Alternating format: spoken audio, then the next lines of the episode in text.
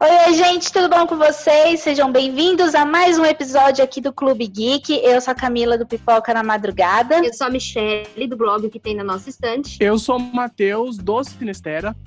E eu sou a Leslie do Todas Geek. E vamos começar aqui com a primeira parte, que é crucial, falando sobre as estreias da semana. Matheus, o que, que estreia esta semana que a galera precisa saber? Uh, vamos começar com o Reality Z, que é a nova produção brasileira aí, que tem muita cara de trash, mas a gente não pode julgar. É, eu, particularmente, assisti o trailer e não fiquei com tanta vontade de assistir a série, mas ainda assim eu vou dar uma audiência para ela porque eu gosto de zumbis, eu gosto de reality shows e tem Sabrina Sato sendo apresentadora de um reality show. Eu gostaria de ver a Sabrina Sato sendo devorada por um zumbi, eu confesso.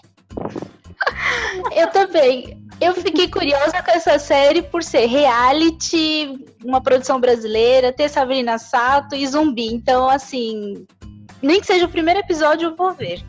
Eu também. É, a série vai é, a série vai contar a história de alguns participantes de reality show que estão presos dentro da casa, obviamente, igual Big Brother. E daí eles descobrem que tem uma pandemia zumbi acontecendo do lado de fora. E a casa é um local super seguro e vai ter também um outro subenredo mostrando algumas pessoas tentando ir para aquela casa, porque ela é uma casa ecológica que pode é, durar vários anos ali, com coisas da natureza, enfim. Essa é a premissa básica da série e eu acho que vale a pena você conferir, não vai perder nada, estreia na quarta-feira. Outra novidade também que entrou hoje no catálogo do Globoplay é Two Broke Girls. Quem já assistiu essa série aí? Não. Eu, eu botei na lista hoje já, quando entrou. Eu não assisti. Então, eu, então fica como dica, porque essa série é maravilhosa, é bem divertida. A gente vai acompanhar a personagem Max, que é uma garçonete esforçada da classe trabalhadora, e a Caroline, que é uma ex-socialite que perde toda a fortuna e agora, para ela poder sobreviver, ela vai se tornar garçonete na mesma lanchonete que a Max. Então elas são bem diferentes, mas elas vão começar uma amizade bem divertida, e nisso vai sair a ideia delas abrirem uma empresa de venda de cupcakes. Então, ao final de cada episódio sempre a gente vai ver o quanto que elas conseguiram guardar de dinheiro para poder atingir o seu objetivo. Então é legal porque a Max ela é sempre debochada, irônica e vive cutucando a, a, Carol, a Caroline que perdeu toda a grana e aí ela precisa entrar, né, tipo, colocar a mão na massa para poder trabalhar, sendo que ela sempre foi riquinha e mimada tá certo. Vou colocar na lista também. Isso. Ah, e também dia 11, quinta-feira, retorna a segunda metade da quarta temporada de The Bold Type. Quem acompanha essa série, né, essa, essa série que ninguém fala, eu acho isso uma puta mancada, porque é uma série maravilhosa. Então fica a dica aí, né, gente? Tá voltando pra gente assistir mais alguns episódios e matar saudades. Meus sábados vão ficar mais quentinhos com o The Bold Type todo fim de noite. Sim, o meu também. Aliás, Leslie e Michelle, vocês também precisam assistir essa série. Meu Deus. Vou colocar na minha eterna, é, vou colocar na minha eterna lista.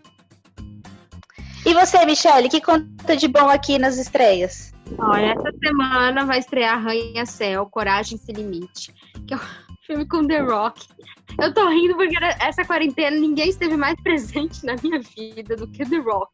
Eu boto a televisão, aparece The Rock em todos os filmes, meu Deus do céu. Só tem filme com The Rock na televisão. E Arranha-Céu tá chegando no Prime Video. É um filme assim, bem típico de, do, do ator mesmo. Ele é um ex-veterano, ele perdeu a perna mas ele consegue se superar junto com a família, né, com a esposa, com os filhos gêmeos. Daí ele arranja um emprego que parece assim, ser emprego dos sonhos, que é ser segurança de um, do maior prédio da China. Só que tudo é comandado por um tablet. E quando esse tablet é roubado, né, a família dele entra em perigo porque a família dele mora no prédio. Então The Rock vai voltar para conseguir resgatar a família e o prédio é quase uma bomba relógio, tudo acontece nesse prédio, de tudo acontece dentro desse prédio, uma coisa impressionante. Então é o The Rock versus um edifício maravilhoso, filme de ação, achei super clássico, assim, de, de ação do, do The Rock. Eu recomendo para quem gosta do gênero. Eu gosto desse filme, eu confesso. Eu ainda não assisti, mas eu vou assistir. eu acho que esse filme é idêntico a Terremoto. Só que Terremoto a gente tem um terremoto, nesse filme a gente tem um prédio. Mas é igualzinho, é a mesma coisa, é The Rock salvando a família. É isso mesmo, é bem isso. Eu achei que a Ká tinha assistido comigo, mas real... é tudo, tudo que, que eu já vi, eu acho que a Ká assistiu comigo. Mas esse ela não assistiu mesmo. Esse eu não vi, justo esse eu acabei perdendo. Mas é Vocês querem estreia no, no Amazon Prime e recomendo. Eu não sei se é a estreia da semana, né? Vocês que vão me dizer, não lembro. O, o filme erótico, né? 360, 365 dias, né? Foi baseado no livro. Estreia essa semana na Netflix ou já faz um tempo? Saiu segunda. Ah, então é a estreia da semana, vai. E o que que fala esse filme? É um filme erótico, pura putaria. Ah, o mafioso sequestra a mulher que ele é obcecado por ela, né? Ela tem um ano para se, se, apaixonar por ele, rola uma, uma síndrome de Estocolmo. E é isso aí, gente. Eu achei legal. Eu dei boas risadas até onde eu vi. Porque os diálogos da máfia, meu Deus do céu. E olha, coragem da mulher que escreveu esse, esse livro, viu? Muita coragem. Noção. Noção passou um pouco longe. Mas é comum pra quem gosta de filmes assim, tipo 50 tons de cinza, né? E romantiza o abuso de uma maneira assim, olha, sensacional pra quem gosta de ver essas coisas. Uau, ah, é, também uma... fica a dica, né? Ah, eu tenho uma coisa para acrescentar. Eu não sei se vocês sabem, mas depois que Steinfeld saiu da Prime Video, a Warner Channel comprou o direito e vai exibir uma maratona da primeira temporada em HD e dublado na no dia 11, quinta-feira.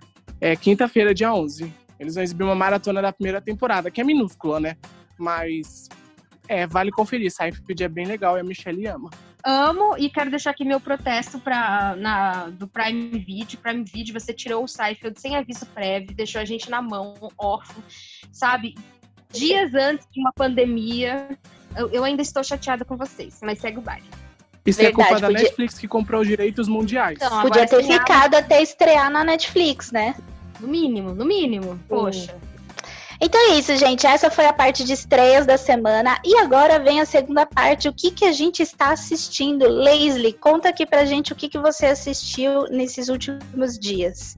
Olha só, gente. Preciso dizer que agora é o momento do desabafo. Eu assisti 30 Reasons Why essa última temporada. Chegou o momento de nós comentarmos todo mundo que assistiu. Porque, assim, a primeira, para mim, eu gostei. Mas a partir da segunda, foi ladeira abaixo. Essa quarta temporada eu não achei que foi a pior de todas. Mas temos grandes ressalvas. O que vocês acharam? Eu concordo com você. Eu achei assim, eu gosto muito da primeira temporada. A segunda deu assim, até a metade, deu uma continuidade na primeira e depois começou a cair ladeira abaixo. Aí foi terceira, a quarta tentou recuperar. Eu não culpo os personagens em si, eu gosto muito do elenco, gosto dos personagens, a forma como eles foram construídos lá no começo, mas eu culpo muito a construção da narrativa dessa quarta temporada. Uhum. Muita coisa que eles podiam ter aproveitado. Sabe quando você coloca assim as coisas fora do lugar e aí você não entende direito, aí fica tudo errado? Sim. Mas não é nem Foi fora isso do que lugar, eu senti. Sabe? Mas assim, não é, sabe, não é nem fora do lugar. É que na verdade eles não souberam construir. Eles quiseram colocar 10 episódios, só que não era necessário 10 episódios. Se eles tivessem feito 5 episódios bem, ia ser magnífico essa última temporada. Mas eles estenderam tanto ali o surto do Clay, da ansiedade, e eles estenderam tanto ali a construção da narrativa envolvendo Bryce vivo, Bryce morto, Monte vivo, Monte morto, e ficava confundindo a gente. Chegando no final, a gente não estava gostando mais de nada, porque a gente estava cansado do que a gente já tinha visto. E eles mudam totalmente o enredo. Então eles matam o personagem que não deveria ser morto. Olha, me indignei. Eu não quero nem comentar mais. Eu acho que o grande problema da série é esse. Começou com o trailer mostrando uma trama e, tipo, no fim mudam a trama repentinamente. Esse é o grande problema para mim. Foi mal construído esse roteiro, mal construída essa narrativa. É, a gente não está colocando em questão aqui as questões importantes da série, mas sim a maneira como foi construída esse, essa, esse final de temporada. Concordo, que. Para começar, foram 10 episódios de uma hora, sendo que o último tinha uma hora e quarenta, gente. É a duração de um filme. Isso foi bem cansativo. Quem maratonou, assim, desmaiou no dia seguinte. Eu fiquei muito cansada depois, com, com a mente desgastada, porque é uma série pesada. Se você avaliar, é uma série com temas pesados, densos, que você cansa, você se sente, sei lá, pesado no, no final do dia. E que nem o, os surtos do Clay, a ideia de colocar ele alucinando para poder explicar a ansiedade, a depressão, os ataques de pânico foram é interessante, mas eles exageraram demais. Então toda hora ele vendo o Bryce, toda hora ele vendo um monte, aquilo já estava cansando. E eles meio, não sei, eles estavam meio que tentando reparar a imagem do monte, ai, porque o monte agora é uma vítima. Não, ele foi errar de colocar a culpa sobre a morte do Bryce, mas ainda assim ele não é uma vítima. Ele cometeu um crime, sim, cometeu e ele foi punido por isso. Acontece que, né, o grupo foi lá e errou mais um pouco. Mas isso é... foi bem cansativo. Eu, eu não assisti a, a essa temporada porque eu, eu, me cansei, né? Eu, na verdade, assim, eu sou uma pessoa que eu admiro muito vocês que gostam de séries da Netflix, porque eu acho que toda série da Netflix dá uma barrigada gigante. E só que assisti até a segunda temporada e, e, já, e eles já estavam usando esse recurso, né? Do protagonista tá alucinando, porque ele estava vendo a, a, a Hannah, né? E tudo mais. Só que assim, eu acho que talvez, não sei, talvez, aí eu tô falando bem de achismo mesmo. A ideia da série seja mostrar que muitas vezes, né, a violência ela vai gerando violência mesmo, que a pessoa abusada, ela se torna um abusador, né? Então aquele garoto foi estuprado, vamos dizer assim, na segunda, na segunda temporada, é, como ele não foi, não teve um tratamento devido, ele se, ele se transformou também em alguém violento. Acho que talvez seja essa reflexão. Agora, como isso foi tratado, né? Eu não sei porque eu não assisti, mas pelas resenhas não me parece que trataram muito bem o assunto. O outro problema também que eu tenho que pontuar é a forma que a série trata os assuntos dela, exagerados, claro, como a gente já falou aqui, mas tem uma hora que você chega no final da série e você vê que ela é uma série séria. E aí, em vez de ela te ensinar alguma coisa, ela simplesmente passa pano para todo mundo. Eles encobriram a morte, jogaram a culpa em outra pessoa e eles saíram no final da história como mocinhos. Então, assim, todo mundo passa pano para eles. E aí, o Winston, que é um personagem que foi para a escola deles na quarta temporada com sentido ali, focado em acabar com eles e falar que o Bolt, que era o namorado dele, é, era inocente, acabou não falando isso por amor por outro garoto. Tipo, Exatamente. não faz nenhum sentido isso. Não faz sentido. Eles quiseram é, apagar a merda que eles fizeram e eles falaram: Ó, oh, tá chegando no episódio final aqui, o que a gente vai fazer? Aí eles, ah, manda o Winston falar qualquer merda aqui, porque público tinha, eles não têm cérebro. Então eles vão falar, ai, adorei isso, e o Winston maravilhoso, o Alex maravilhoso, e esquecemos de quem morreu, quem não morreu. E é assim a vida que segue. E aí no final da formatura, ele fala um, ele fala um, um discurso que fala sobre a vida seguir em frente, que nananã, que ele tem essa idade. Ok, é legal você seguir em frente, você tem essa idade, você tá superando. Mas não adianta você seguir em frente e sair como a vítima da história, que ele se fez de vítima a temporada inteira, o Clay. E ele não é vítima. As pessoas tratam ele como vítima. E eu estou ficando irritado, então eu vou parar de falar. Vamos para o próximo que eu estou assistindo, então. Eu, eu acho que tem mais ou menos a ver o que eu, que eu senti na segunda temporada. Assim, tem temas muito bons, mas muito mal explorados. É isso. Pronto. Tá Exatamente isso, Michelle. É, é isso mesmo. Temas bons, mal explorados, que acabam aí passando pano, porque essa é Team e o pessoal que eu apego pelos personagens da primeira temporada, eles vão defender eles até o final. Eu queria ver se fosse o irmão de alguém que foi morto e colocar a culpa neles, se eles iam ter a mesma voz aí para falar. Tô dando um exemplo, tá, gente? Não, uma, uma oportunidade que eles perderam, é, eles entregaram um episódio lá do tiroteio dentro da escola. Meu, você não sabia se era uma simulação ou não. O, o episódio, assim, a ideia era muito boa. Eles perderam a oportunidade de poder, sabe, explorar o lado psicológico, de colocar todos na pressão, na pressão ali e, e, começar a vir as verdades à tona. Tipo, revelar mesmo como é que tá a cabeça de cada um, entendeu? Aí vem à tona a alucinação do Clay, aí vem a alucinação dos demais que também, né, é o famoso peso na consciência. E eles não aproveitaram isso, entendeu? Aproveitaram um pouco, mas quando aproveitaram, a gente já tava cansado porque os episódios anteriores encheram o nosso saco, entendeu? Então eu acho que foi isso que, que pelo menos me incomodou muito. Outra coisa que incomodou, final de, episódio eles davam um puta gancho Aí começava o episódio seguinte, você fala, nossa, vai dar uma merda muito grande. Vinha uma resolução ultra mega preguiçosa. Acidente de carro, Principalmente você fala, no nossa, acidente. Principalmente morreu fulano. Nossa, eu fiquei assim, agora morreu.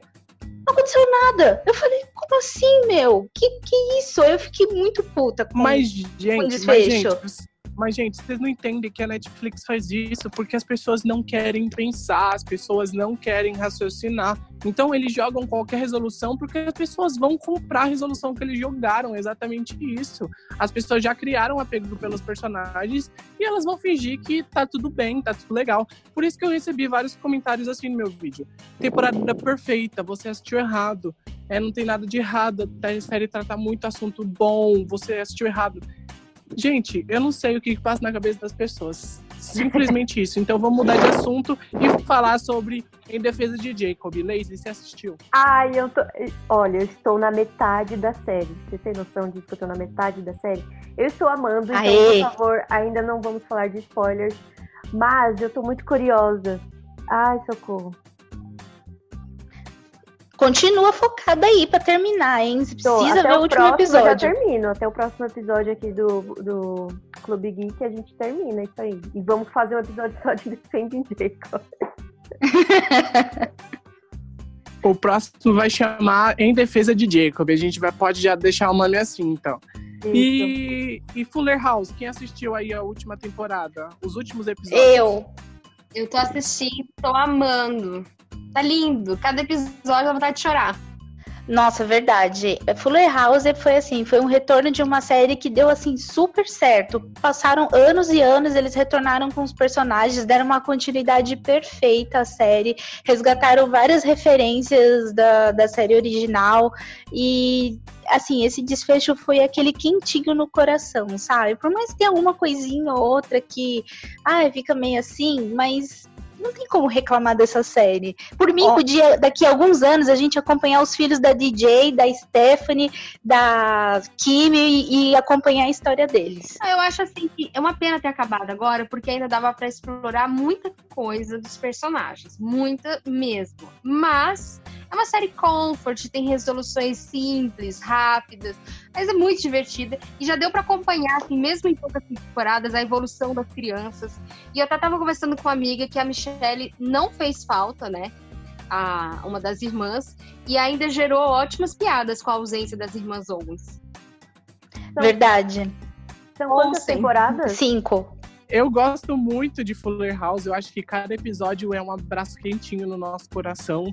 É, eu sinto que a série evoluiu muito a cada temporada, mesmo que ela seja bem bobinha em alguns aspectos, né? Mas eu gostei muito de ver esses últimos episódios, as referências à série original. A... Eu não vou falar o que aconteceu, mas a tal pessoa entrando com tal objeto dentro da cozinha. Foi muito divertido o episódio de Ação de Graças. Então, acho que assim, Fuller House sabe tratar os episódios muito bem e eu vou sentir falta, eu confesso. Teve bastante referência nessa temporada, né? Riverdale, Velozes e Furiosos. Cada hora eles estavam citando alguma série, dando aquela E série da cutucada- Netflix? cutucada. Série da Netflix. da...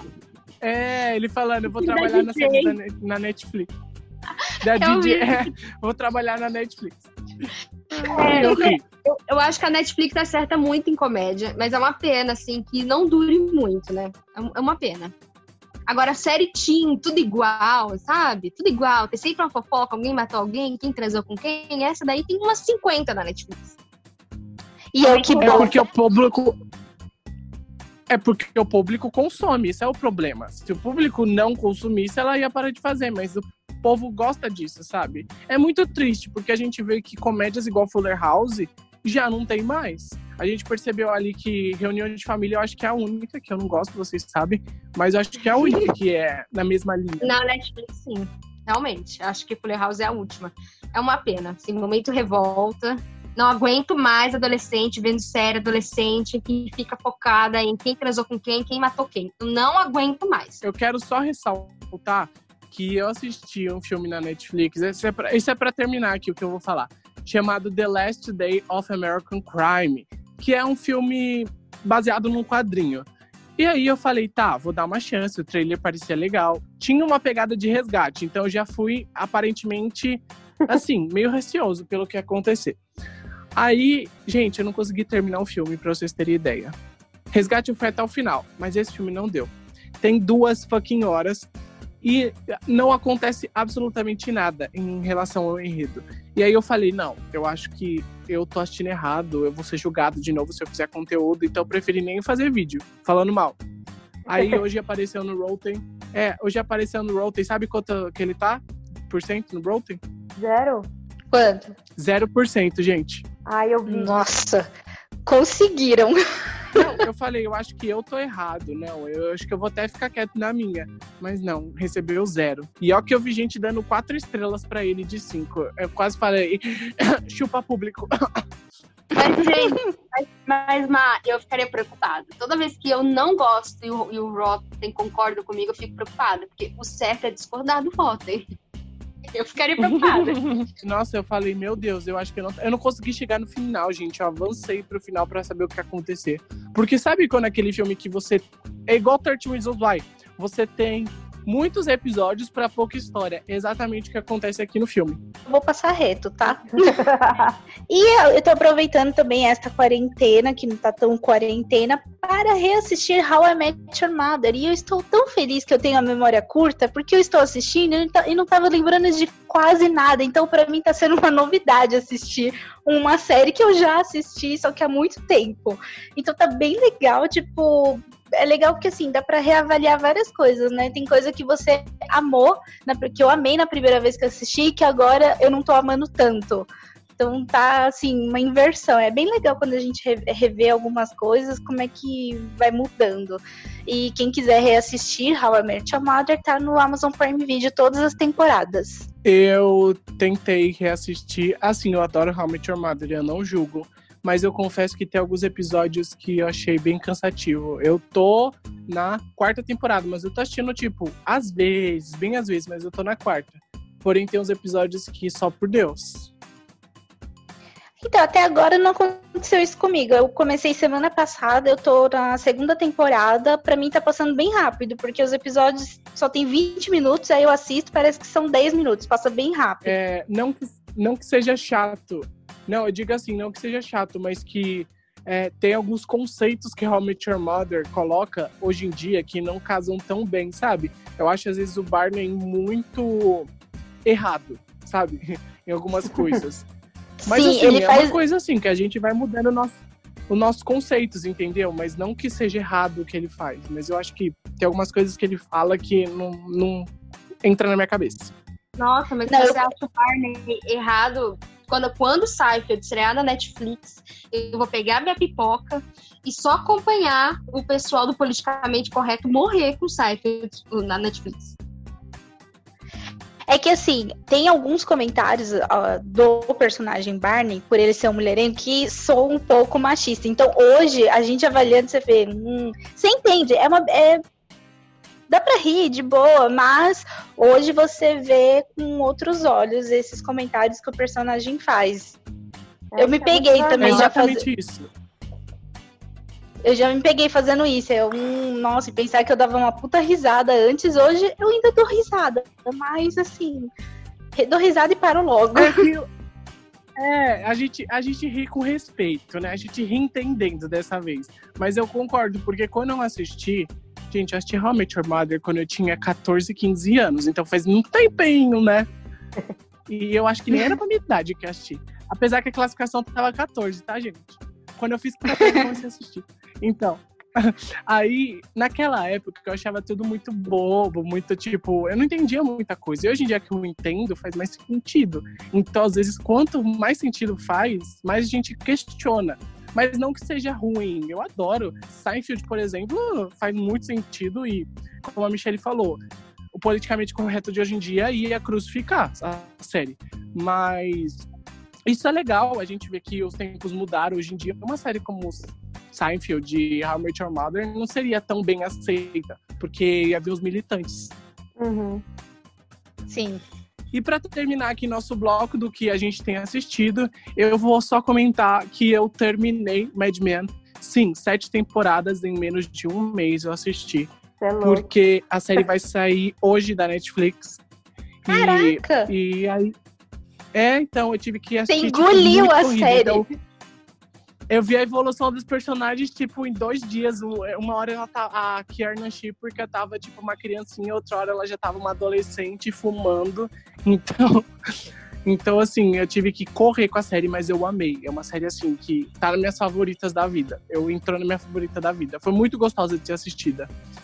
Tudo bem que a cada temporada ela foi diminuindo a qualidade em alguns aspectos, mas sensacional. Eu acho que recomendo pra todo mundo.